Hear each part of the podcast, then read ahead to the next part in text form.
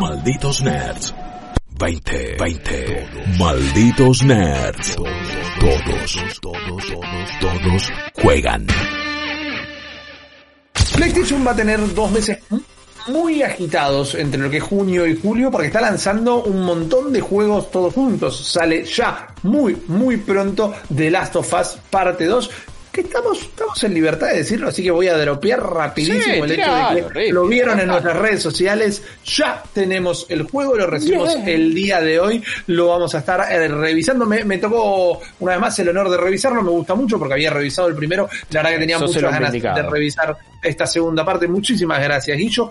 No les puedo compartir nada, posta, No. pero posta. Posta, jamás leí una carta de embargo tan constrictiva Tan y restrictiva. Pero, no, muy buena onda la gente de Play, pero es como, bueno, no podés respirar en un radio de 3 metros alrededor de la consola Claro. cada vez que el juego esté encendido. ¡Ey! fantástico. Así que no les puedo ampliar mucho, pero sí les puedo decir que en un principio, prontito, vamos a tener unas primeras eh, impresiones Ah, bastante mirá. delimitadas, pero primeras impresiones al fin. Y más luego la review del juego y después imágenes del juego, pero van a tener todo con un montón de tiempo antes del lanzamiento para que sepan todo lo que tienen que esperar. También, Sí. eh, después les cuento, vamos a hablar de esto, vamos a hablar ahora de lo que les quería contar. ¿Por qué hablaba de PlayStation y sus ¿Por dos meses agitados? Porque bueno, Dígame. viene de las Us, viene Ghost of Tsushima, otro juego que re quiero probar. A full. También el 3 de julio vamos a tener Iron Man VR, esa Uh. experiencia de realidad virtual que se había pospuesto un tiempo debido a la pandemia, que el viernes pasado, la semana pasada, jueves viernes, lanzó una demo que ya pueden descargar eh, gratis en el store de PlayStation eh, y si no, la pueden ver acá mientras yo se las cuento un poquito porque la pude probar y la verdad que da que hablar, Guillo. Es una, es una demo y una experiencia que Mira. da que hablar. Ok. La gente de PlayStation también para, para aprovechar esto eh, nos permitió enviarle unas consultas, unas preguntas, una entrevista escrita. No, no había manera de coordinar un Zoom o algo por el estilo, pero le hemos hecho una entrevista escrita a Camouflage, el estudio que se encargó del juego. Así que cuando tengamos las respuestas lo vamos a comentar acá, vamos a hacer un informecito y obviamente cuando salga el juego también lo revisaremos. Pero esta demo es ba- bastante interesante, y yo, porque de buenas a primeras me costó un tiempo digerirla. Realmente la estuve probando ayer y me costó un tiempo terminar de formar mi opinión. Sí. Porque creo que tiene ideas brillantes, realmente. Creo que tiene ideas brillantes, pero también creo que hasta cierto punto la tecnología no la termina de acompañar. Entonces hablemos un poco de lo que propone esta demo, de lo que propone este juego y de lo que propone también, o de lo que es hoy por hoy el casco de realidad virtual, el otrora Project Morpheus de PlayStation, Sí. el PlayStation VR, que eh, como datito, si no lo tienen y están interesados en comprarlo, va a salir un bundle de Iron Man. Ah. Eh, el día del lanzamiento del juego, que nada, incluye el juego, incluye la versión Blu-ray de la peli y, y, bueno, eh, y el casco y los Sí. y la cámara y todo lo que necesitan para el casco de realidad virtual, que creo que es la primera vez que hay un bundle asociado a un juego de realidad virtual, por eso Uf. lo quería comentar. Han ser. habido bundles de la consola con el casco de realidad virtual. Claro, claro. Pero el casco de realidad virtual que venga como empujando tan fuerte un juego, ¿no? Sí. Y la verdad que está bueno porque muestra la apuesta que está haciendo Sony diciendo, che, mirá, seguimos bancando nuestro casco de realidad virtual, estamos sacando un juego grande, estamos sacando una IP importante, además porque es Iron Man, vamos a ver cuando nos vengan las respuestas del parte del estudio, pero bueno, eh, hay, hay un valor en conseguir esta IP, hay que ver cuánto le dejaron jugar con Iron Man en general y todo eso. Son las preguntas que hice, ya las vamos a recibir. O de la demo ahora. Dale. Lo que están viendo es directamente eh, cómo es esta experiencia. Lo primero que nos muestra es cómo volar. Eh, nunca vamos a estar haciendo la gran Superman o el avioncito, sino que somos un Iron Man que se maneja como cuando él aprende a volar en la peli con los Sí. propulsores de las manos. Entonces, cuando apuntamos hacia abajo, nos levantamos. Si ponemos las manos levemente hacia atrás, nos vamos a impulsar para adelante. Y después, dependiendo en la posición que pongamos las manos, para qué lado nos, nos propulsamos, ¿verdad? Después vamos a tener rayos para disparar con las manos y, como si fuéramos Messenger, unos misiles de puño, que eso se hace con presionando un botón en particular y haciendo la acción de arrojar un puñetazo. Lo primero que sucede es, estamos ahí en Los Ángeles, estamos enfrente de la mansión Stark El juego no lo dice particularmente, pero esto pasa no mucho después de que nos convertimos en Iron Man. No es una historia de origen, tampoco tenemos 15 años como Iron Man encima, Ah. pero sí un tiempo. Ya somos conocidos como Tony Stark, el hombre de acero. Y en esta primera misión lo que hacemos es sobrevolar un poco esta casa que tiene Tony en, en un risco, en, Sí, que la hemos visto en las películas. Que... Exactamente, que la destruyen en la 3 particularmente, Sí. creo que ahí es la parte más memorable Sí, cuando sí. la vemos. Y bueno, y Pepper nos dice, bueno, mira, te hice un cursito de, de vuelo para que pegues unas vueltas, acá te tiro unos targets para que les tires unos rayitos, y acá es rápidamente donde aprendemos a maniobrar. Cosa que yo que en un principio no es fácil, realmente, Ok. Porque Tiene pinta de, que te tenés que acostumbrar a, a todo, a muchas cosas. sí, Y encima algo a lo que no estamos tan acostumbrados a hacer en realidad virtual. Exactamente, el tema es ese, no estamos ni caminando, ni disparando, ni Claro. manejando particularmente, ni haciendo una actividad que eh, resulte familiar para nosotros en el día a día, porque bueno, Claro. manos para abajo, para salir para arriba, dale, manito para atrás, para ir para adelante, ok, y después parece tonto, pero te cuesta un segundo, estamos tan acostumbrados a controles invertidos en los juegos de vuelo, por ejemplo, que te cuesta mucho entender que si empujas hacia la izquierda con tu mano izquierda, te vas a mover hacia la derecha Ah, y no viceversa. Porque generalmente en los juegos, cuando manejas un avión o algo, lo, lo tenés al revés eso. Mismo como para bajar, podés soltar lo- el botón que, que hace accionar los propulsores o podés apuntar para arriba para bajar más rápido. Claro, también. entiendo, Entonces entiendo. es como... En un principio decís, pará, ¿qué estoy haciendo? ¿Cómo hago? Me, me choco con esto, me choco con otro. Ahora, en el momento que le agarraste la mano a eso, sos Iron Man. En el Opa. momento que te tirás para atrás y moves para el lado, empezás a disparar para, para un bichito que te viene volando, pero con la otra mano seguís flotando. Estoy haciendo muchos gestos, ¿no? Pero con esta No, disparás, no, con no, esta pero te seguís. Estás haciendo están lo que atacando, hace esquivás. eh, estás haciendo lo que hace Tony en el comienzo de Avengers Age of Ultron. Que viste que tiene esas imágenes súper icónicas de que está llegando, aprieta los propulsores, eh, cae con la Super Hero Landing, tira para acá, hace esto, el otro. O sea, eh, me está describiendo eh, un cosplayer low cost de, de- de Iron Man. Totalmente, y eso está muy bueno. Inclusive la animación cada vez que el juego termina de cargar, cómo se te pone el casco, que ves como que se te cierran unas partes, muy similar a como era como te ponías la Javelin en Anthem, por ejemplo, ves Ah, que se te sí. cierra algo sobre la cara y después como que se te abre todo por lo que son las cámaras y tenés lo, lo más lindo o lo primero que pensamos y entendimos que iba a suceder cuando jugáramos un juego de realidad de Iron Man, que es toda esta interfaz digital que tiene Claro. en las pelis que generalmente ves la cabeza de, de Robert Downey Jr. Sí. flotando ahí como en un frasco de Futurama, ahora es tu cabeza eh, en este caso. Entonces, bueno, haces toda, todo este paseíto que si querés lo puedes hacer una, dos, tres veces. Y lo interesante, si querés picar un poquito para adelante en el video, Una. viene, yo pensé que la demo iba a ser solo esto, porque además una vez que la terminaste tenés otro eh, otra pista de vuelo y otra sección de ataque para practicar, pero lo importante es que tiene toda la secuencia que vimos en el tráiler, que es la del avión. Sí. Estamos en este avión, tenemos a Friday, que es nuestra asistente digital, la tenemos ahí.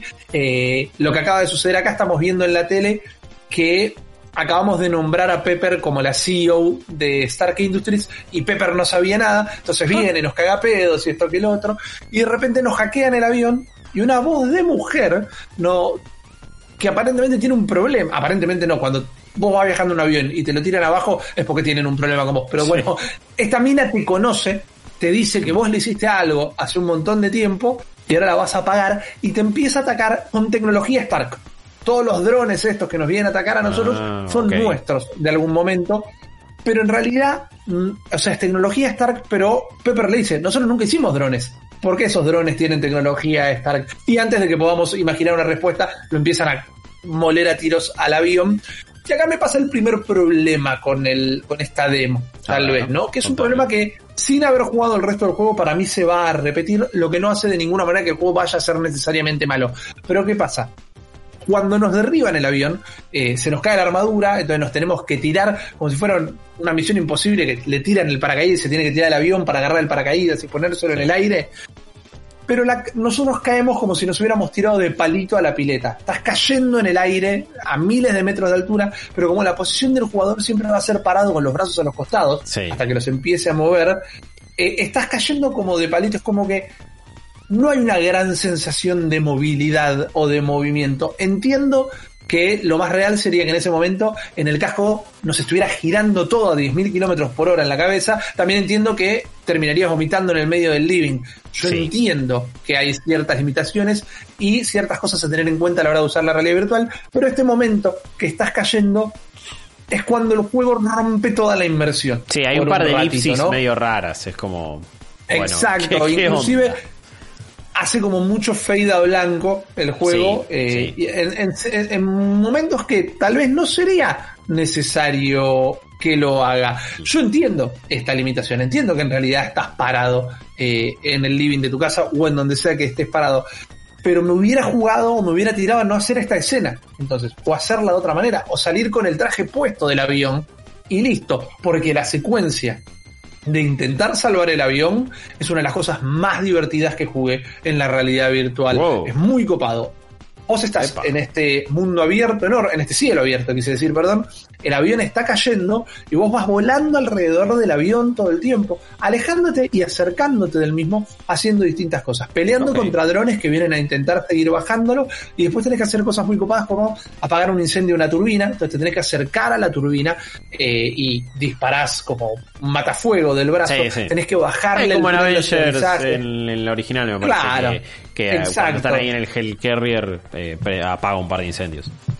Exacto. Tenés que enderezar un alerón, que eso es Ok. alcanzar el avión una vez más, hacer la fuerza, hacer el movimiento con las manos. El avión se sigue moviendo, te están disparando de todos lados. Es muy entretenido realmente. Y después tenés los momentos del combate, que una vez más, cuando los lográs hacer, te sentís el más copado del mundo, pero estar esquivando y disparando al mismo tiempo puede llegar a ser un poco confuso para el cerebro todavía, sí. sobre todo porque el juego por momentos eso, en un momento, al, al final de la demo empiezan a venir drones gigantes, que hasta le tenés que disparar con las dos manos, y en ese entonces es como que el vuelo te, te- te mantiene suspendido solo.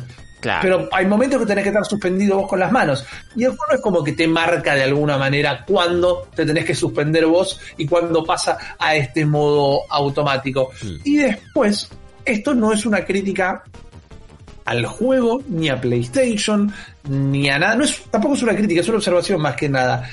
Este juego necesita una respuesta áptica, de alguna manera. Los controles vibran y vibran en momentos indicados, pero de repente estás bajando el, tren de aterrizaje del avión y el sonido acompaña, el fuselaje vibrando, eh, los drones disparando, Friday hablándote en la cabeza todo el tiempo, pero nada tiene una sensación de peso, por decirlo de alguna manera. Y yo entiendo que no es algo que otro juego de realidad virtual tal vez lo haga en el momento, pero hablamos, hablábamos de Call of Duty en el bloque anterior. Sí. Generalmente uno entiende qué decimos de peso de las armas, por ejemplo, por más que nunca tenemos ese arma en la mano. Tiene que ver con el movimiento del personaje, con la velocidad para darte vuelta, con el tiempo de respuesta. Exacto. Todo, sí. Exacto. En un momento tenemos que llegar volando a Pepper en nuestros brazos y la verdad que es, no, no, se ver, traduce Estás de la describiendo manera táctil.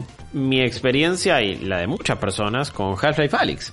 Eh, me parece que ya estamos llegando a un punto donde los juegos de realidad virtual ya tienen mucha más complejidad y tienen duración y tienen narrativa y tienen todas las cosas que tienen juegos tradicionales. Pero la Claro. tecnología todavía no está ahí. Eh, con Half-Life Alyx también me pasó lo mismo. Eh, hablamos mucho de esto y es como, ok, yo puedo interactuar con todo lo que hay en el escenario, con un nivel de interacción me- sin precedentes en la realidad virtual, con un nivel de fidelidad a nivel visual tremendo. Pero cuando estoy corriendo este barril gigante con las dos manos, tiene el peso de, de- de nada, de la nada, de lo que son los joysticks. Claro. Y eso a tu cerebro lo confunde y, y- y- y el uso de las armas melee lo, no lo incentivaron para no estar todo el tiempo así dándole con el, joy, con el joystick o con lo que sea que vos tengas, Claro. con los controles eh, y para no quedar como un imbécil. Eh, sí, yo espera, siento que ese juego, por ejemplo, y este también, se merecen una, otro tipo de control, y se merecen otro tipo de respuesta, y se merecen otro tipo de inmersión e interacción, porque con, por lo que vos me estás contando, todo el resto está, eh, y está buenísimo. Y seguramente se Sí. debe beneficiar de un mejor casco, con una mejor resolución. Acá igual estamos viendo una captura, entonces no sé realmente cuán bien se ve. eh, no sé qué Eh, onda. a mi gusto, a mi gusto, Sí. a como a mí me gustan las cosas, se ve flojo. hay que hacer dos salvedades. Primero, mientras que es uno de los más vendidos y más populares, es el casco menos potente, Claro. el de PlayStation 4. Eh, esta, esta captura, que no es mía, pero esta captura y la experiencia que tuve yo son de PlayStation 4 Pro. Y el juego por momentos está flojo de texturas y después algo que yo no sé, porque no soy desarrollador, cómo se soluciona, pero eh, hay muchísimo clipping porque es como, y, y lo he experimentado en varios juegos de realidad virtual en realidad. Cuando vos tenés algo en la mano y lo vas a apoyar a una mesa y a veces seguís de largo, porque tu brazo sigue de largo también y el poder de procesamiento no es tal como para entender que quizás eso tendría que haber quedado en la mesa que en este entorno virtual es un objeto sólido y Ok, por bueno, eso es a lo que Alex, ¿eh? ponele, no sufre tanto. O sea, hay Bueno, clipping, obviamente, bueno. como en todos, pero al poder interactuar con prácticamente, y con que, con que cada objeto sea un objeto interactuable, eh, podés apoyar cosas, podés meter, me- acuerdo que vi un video de un chabón que, bueno, no, no, no quisimos que pudieras tener más de un elemento en cada muñeca a nivel inventario, entonces agarró un casco, eh, un casco, un cajón, y se lo llevó consigo durante toda la campaña y ahí iba metiendo granadas, eh, equipamiento. Lo arrastró toda y lo arrastró con toda la campaña porque vos podés agarrar un cajoncito de madera y meterle cosas adentro y apilar y Un esto. Eh, está buenísimo, pero esas son las cosas que sí te permite el juego, pero después ese, ese cajón no pesa nada, pero después esa, esa granada no se siente como algo con, con una contundencia, ese barril tampoco. eh, pero bueno, es más una limitación de, de los tiempos que corren y del mundo mismo que del juego. Sí. Sí, totalmente. Entonces, eso, ¿no? Eh, no, no tengo nada para decir basándome solamente en la demo. Hay que ver cómo la demo sostiene estos set pieces. En la demo no, hay que ver cómo el juego sostiene estos set pieces Esa es mi durante pregunta. toda la duración del juego. Porque esto, hasta tecnológicamente, es muy interesante, sobre todo para la gente de Camouflage, que es un estudio muy chiquito, es un estudio que ha crecido, pero es un estudio que arrancó con un juego para mobile, con un Kickstarter, que en su momento, hace un montón de tiempo, fue ligeramente famoso porque fue uno de los primeros Kickstarters que consiguieron la guita que, junta, que necesitaban en el último minuto antes de que se cerrara, entonces más que nada eso les dio mucho marketing también, pero vienen de hacer un juego mobile de sigilo que luego lo portearon para Play 4, que luego lo portearon para una versión, eh, una versión VR y ahora directamente es como el segundo juego es Iron Man como IP directamente. Mal. Y lo que han hecho con una cantidad moderada de empleados es esto es como, imagínate que estás adentro de un tubo gigante, y en el medio de ese tubo está el avión, bueno, lo ves, ¿no? Eh, y vos podés ir alrededor del avión todo el tiempo y no tengo nada que lo pueda comparar eh, en que yo haya jugado en realidad virtual. Es muy, muy impresionante. Aun cuando tal vez es abrumador todas las cosas que tenés que hacer al mismo tiempo, decís, bueno, si yo estuviera en un traje de un robot volador y hay un montón de drones disparando en un avión que se está cayendo, debe ser bastante abrumador también. Entonces, en ese sentido me parece que la recontra hace gráficamente no le termina de dar el poder al, al- al casco y a la Play. Inclusive en ese primer momento cuando estamos en la mansión que está eh, en ese risco, hay algunas piedras que las ves y decís, es Play 2 directamente Sí. eso. No lo digo como una crítica, lo digo como una observación de están haciendo un montón de realmente los estudios se pusieron a la altura de lo que queríamos ver en realidad virtual. La tecnología no termina de ponerse a la altura ahora de las capacidades. Es como que en un Sí. principio no, no se encontraban en el medio porque estaba la tecnología y no cómo saber usarla. Se aprendió muy rápido a usarla y la tecnología quedó un poquito atrás. Totalmente. Entonces, en este caso creo que ahí estarían los cambios necesarios. Pero por ahora lo que les puedo decir es que si tienen un casco, bajen la demo porque el 3 de junio, julio, perdón, me parece que vamos a estar hablando bastante de este título Iron Man VR. Nosotros hicimos unas preguntas al estudio, pronto se las vamos a estar contando y luego el día de la fecha vamos a jugar el juego y contarles. Ustedes tienen casco realidad virtual, sigue siendo algo que es como una zanahoria y adelante, es algo a lo que aspiran realmente, lo pueden contar en arroba malditos nerds BX en Twitter, a malditos nerds en Instagram o en nuestra comunidad en discord.malditosnerds.com. Malditos nerds. Todos juegan.